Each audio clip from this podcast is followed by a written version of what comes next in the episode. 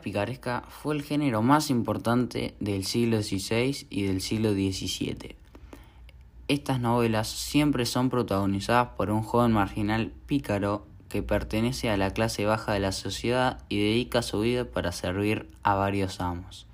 Este joven hace una autobiografía de su vida, mostrando todas las etapas de su vida, donde describe todas las costumbres de las clases sociales de la época. Las aventuras y desaventuras del pícaro nos permiten conocer los aspectos más crudos de la realidad. El pícaro narra la historia como si fuese una carta. La novela picaresca surgió del siglo de oro, entre los siglos XVI y XVII, en España en el periodo de transición entre los movimientos renacentistas y barroco.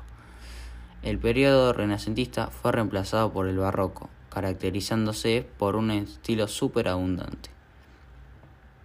El alcance y la popularidad de esta novela fue tan grande que rápidamente fue copiada en otros países del continente. El origen de la palabra pícaro es muy discutido y tiene dos variables. La primera se dice que viene del verbo picar y hace referencia a personas que realizaban los trabajos como picador de toros o ayudante básico de cocina. La segunda dice que viene del francés picard, que significa picador, o de piqué, que traducido al español quedaría como lanza o piquero. La novela El Lazarillo de Torms es una novela española anónima que fue redactada hacia 1550 o 1552, para luego ser publicada en 1554 en Burgos, en Alcalá de Henares y en Amberes, con el título Vida del Lazarillo de Torms y de sus fortunas y adversidades, siendo una obra de gran éxito en la época, incluida dentro del siglo de oro de la literatura española. La novela relata la vida de un joven de Salamanca que debido a su origen humilde se ve obligado a trabajar como sirviente de distintos personajes. Lázaro deberá usar todo su ingenio para soberanía dentro de esa sociedad en lo que todos aparentan ser algo que no son, siendo su objetivo principal escalar en la sociedad, objetivo que por momentos cumple.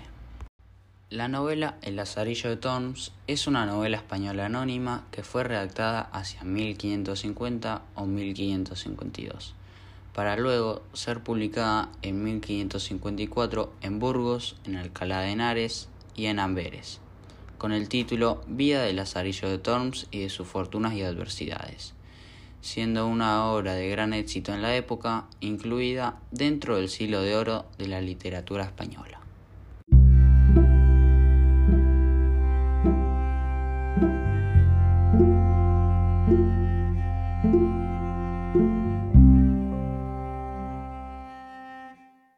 Bueno, en este segundo tratado eh, de Lazarillo de Tormes, que es el que elegí para analizar, vemos cómo Lázaro, que es un niño, vale aclarar, le sirve un clérigo. Em, un clérigo es como una especie de sacerdote. Entonces, eh, bueno, al escapar del ciego, que previamente era su amo, se va a otro lugar llamado Malqueda y se encuentra con este clérigo. El clérigo le pregunta a Lázaro si sabe de misa y Lázaro responde que sí, ya que es cierto eso, porque por más malo que haya sido el ciego con él, aprendió muchas cosas y una fue esta, cosas de misa, oraciones y así. Y ahí es donde el clérigo ya toma Lázaro como suyo. Entonces, eh, al llegar a la casa de este clérigo, Lázaro ve que el clérigo tiene una especie de baúl, ahí lo llaman arca, donde guarda nada más que pan. Y en toda la casa no hay absolutamente nada de comida. Eh, Lázaro claramente piensa que allí se va a morir de hambre nuevamente. Eh, y lo único que le da este clérigo para comer es un trocito de cebolla cada cuatro días, que encima está bajo llaves y Lázaro no puede pedirle esa llave delante de la gente. O sea que con lo único que se alimentaba Lázaro era con ese trocito de cebolla, que estaban como colgadas en una pared, y encima que se lo daba cada cuatro días. Eh, luego van pasando las semanas y a Lázaro no le gusta para nada ver con este clérigo, la pasaba muy mal, eh, así como con el ciego. no era mejor este clérigo que el ciego. Entonces eh, llegó un momento que cuando estaba en la misa, él empezaba a rezarle a Dios y le pedía que por favor se muera la gente. Porque ahí cuando la gente fallecía e iban a los entierros, eran el único momento que Lázaro podía comer normalmente. Y con muchísima más cantidad, ya que en los entierros había de todo, había muchísima comida. Em, Bueno, Lázaro estuvo muchísimo tiempo conviviendo con este hombre eh, y en este tiempo to- en total fueron 20 personas con las que, las que murieron. Y nada, Lázaro decía que fue él el que las mató con las oraciones que le pedía a Dios. Eh, bueno, un día pasó un calderero por la casa en la que estaba Lázaro. Eh, un calderero es como un vendedor de joyas, sartenes, de hierro y cosas así. Y bueno, Lázaro al abrirle le pide si le puede dar una llave para abrir el baúl.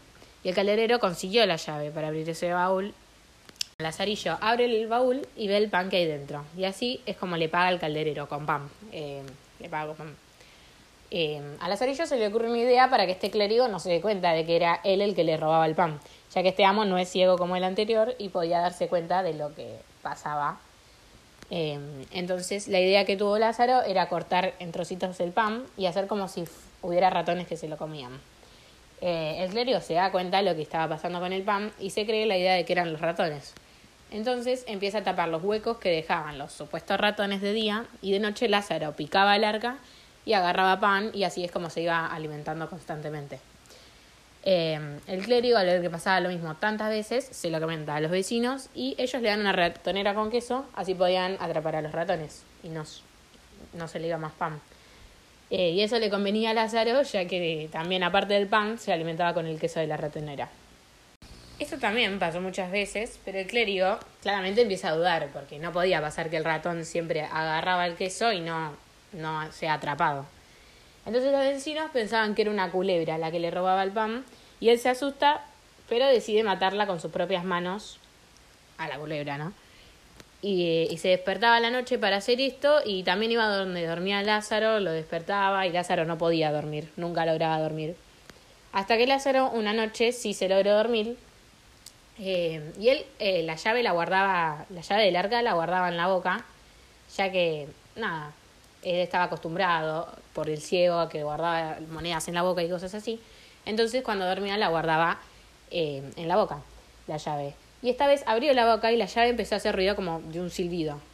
Y el clérigo claramente lo escuchó y fue a ver y ahí se dio cuenta que era Lazarillo quien le robaba el pan, eh, no eran ni culebras ni ratones. Entonces el clérigo eh, le pegó a Lázaro muy fuerte y lo dejó inconsciente tres días. Eh, Lázaro después de eso se despierta, después de esos tres días se despierta, eh, ve que está golpeado, y, pero nada, el clérigo le dice que no puede estar más con él, que se vaya ya mismo de su casa, que, que ya era de él mismo, que Lázaro era de él mismo. Eh, y ahí es donde terminó el tratado. Con respecto a las características de Pícaro, se ve claramente cómo Lázaro cumple con las características de Pícaro en todo el tratado. Pero, por ejemplo, en la parte que tenía que buscar comida, él se estaba muriendo de hambre y se le ocurre, ya al tener la llave del arca, se le ocurre la idea de hacer como que eran ratones quien robaban el pan, así el clérigo no se da cuenta que realmente era él el que lo robaba. Entonces Lázaro hacía huecos en el arca, dejaba migas, trocitos de pan, y bueno, así era como se iba alimentando constantemente. Eh, él ahí está demostrando claramente su ingenio para desenvolverse en adversas situaciones. Eh, y bueno, Lazarillo es un antihéroe que no se mueve por altos ideales, sino solo por la necesidad de sobrevivir en un medio hostil. Y esto te das cuenta viendo cómo vive con este clérigo, en sí cómo vive con todos sus amos, eh, tratando de sobrevivir siendo un niño tan pequeño y está tan maltratado, con poca comida, desnutrido y durmiendo tan mal. Eh, entonces ahí te das la cuenta de la necesidad de sobrevivir.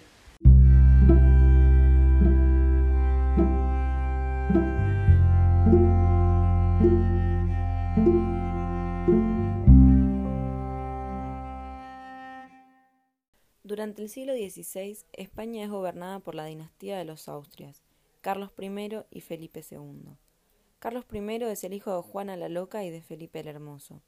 Por medio de su padre heredó el centro de España y por parte de su madre España y los territorios americanos. A sus 17 años asume la corona española, viniendo de Flandes sin ni siquiera conocer el idioma ni tampoco el país. Fue conocido como el rey más poderoso de Europa por todo el oro y posesiones que habían llegado a América. Estuvo en guerras con los turcos, quienes amenazaron con invadir Europa, y debió controlar una sublevación de la nobleza que pensaban que Carlos I contaría con ellos y los tendría en cuenta a la hora de gobernar. Felipe II es el hijo de Carlos I e Isabel de Portugal.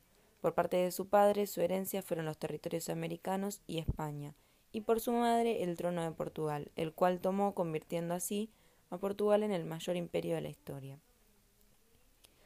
Continúa la guerra contra los turcos y pierde su mano en la batalla de Lepanto. Los demás imperios europeos le restan importancia y arman, y arman guerras contra Francia por posesiones del territorio y demás en Italia, y contra Inglaterra por el comercio marítimo. Al derrotar a la Armada Invencible, comienza la caída del Imperio español. A lo largo del siglo XVI se produjeron notables aumentos de la población española. A finales de este, la población llegaba a 5 millones y a comienzos del XVII a los 8 millones. En la zona urbana la población era escasa y algunas ciudades poseían más de 5.000 habitantes. Muy pocas ciudades como Barcelona, Toledo y Segovia llegaban a los 30.000 habitantes. En cuanto a la economía, con la llegada del oro y las riquezas traídas de América, España se coloca en primer lugar como potencia económica. Se produjeron grandes explotaciones en América, por lo que se generó un aumento de la demanda de los productos de consumo en las nuevas tierras, pero sin embargo, el ingreso de los metales preciosos provocó la subida de los precios e hizo que el poder adquisitivo de las clases populares disminuyera y asimismo su nivel de vida. En vez de con el oro traído invertirlo en industrias o mejorar la agricultura, era utilizado para financiar guerras y pagar productos importados. Las inversiones domésticas no beneficiaban a la economía del país, debido a que eran solo gastos de lujo, construcciones de monumentos u obras de arte. Socialmente, el rey asume todo el poder y la nobleza pasa a ser una clase social sin función alguna. Los campesinos y ganaderos mantienen su estilo de vida medieval, aunque al abrir nuevos caminos hacia América, muchos van en busca de sus riquezas. Había grandes diferencias económicas internas, pero sujetas por los intereses de los estamentos privilegiados. La raza y la sangre en el siglo XVI tenían un gran peso. Después de que los reyes católicos hayan querido convertir por completo la religión, quedaron divididos en cristianos viejos y cristianos nuevos. Los nuevos eran antiguos judíos o moriscos. Por esto, fueron marginados, se le negaban accesos a distintos cargos. En el caso de querer asumir a uno de estos cargos, debían realizarse una limpieza de sangre. Y muy a menudo eran despreciados. Los moriscos, que eran una minoría, se quedaron ocupando una posición marginal como campesinos pobres en la corona de Aragón. El ejército era muy importante, ya que este siglo estaba lleno de guerras. Estos ejércitos se dividían en tres unidades de combates que estaban formadas por 3.000 hombres armados con picas y armas de fuego y se los conoce como el primer ejército europeo moderno. Los tercios se dividían en 10 compañías, 8 piqueros y 2 arcabuceros, que eran quienes utilizaban las armas de fuego. Cada compañía tenía un capitán, un alfarés, un sargento y 10 cabos. En esta etapa el rey dominaba sobre todo, y también elige quiénes serán los candidatos a cargos eclesiásticos, interviniendo en la organización de la Iglesia. A pesar de todos estos cambios que el clero sufre, éste mantiene su poder económico y privilegios. La creación literaria estuvo sujeta a la censura religiosa. A pesar de esto, la cultura española vivió una gran época de apogeo. Un género literario típicamente español es la picaresca.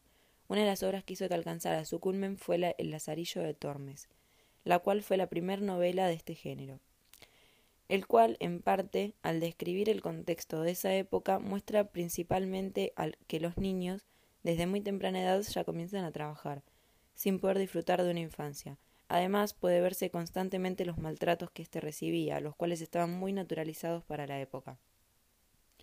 También puede verse en el Tratado 3, cuando el amo del Lazarillo es el escudero, que las personas buscaban siempre aparentar ser de una clase social alta, en el ejemplo del escudero, Vestía muy bien y parecía tener riquezas, pero cuando Lázaro fue con él descubrió que no tenía ni para comer, aunque aparentaba que tenía muchas cosas. En este tiempo todo estaba controlado por la religión. Esta estaba en todo, tanto que España tenía una alianza con el papado y la convocatoria del concilio de Trento fue presionada por España. Cualquier forma de pensamiento que cuestionara o no comulgase con los principios católicos eran perseguidos, no se permitía tener otras creencias que no fueran católicas, y como antes ya mencioné, se buscaba promulgar el cristianismo. Para impedir que las doctrinas reformistas se siguieran expandiendo, se prohibieron las salidas de estudio al extranjero, exceptuando a la Universidad de Bolonia. De esta forma, también se prohibió la entrada de libros extranjeros para impedir la difusión de ideas consideradas peligrosas. España en estos tiempos era la defensora de la ortodoxia católica. El siglo XVI en cuanto al contexto no tiene mucha relación con la actualidad. Actualmente se reconocen derechos para los niños, que dicen que estos deben disfrutar de una infancia, es decir, no deben trabajar desde muy temprana edad ni nada de eso aunque en el sector más pobre de la sociedad es posible encontrarse con varios casos muy similares a esta época. Hay divisiones sociales, como antes, muy marcadas en muchos lugares. Existe una clase alta, una media y una baja. La clase baja y media son las menos privilegiadas, mientras que la clase alta suele tener muchos más privilegios. En cuanto a la religión, lo cual estaba muy presente en, este siglo, más en España, en la actualidad no es de esa manera. Hay muchas personas creyentes de la religión católica, pero actualmente existe una gran diversidad y variedad de religiones y culturas, las cuales en su mayoría son aceptadas.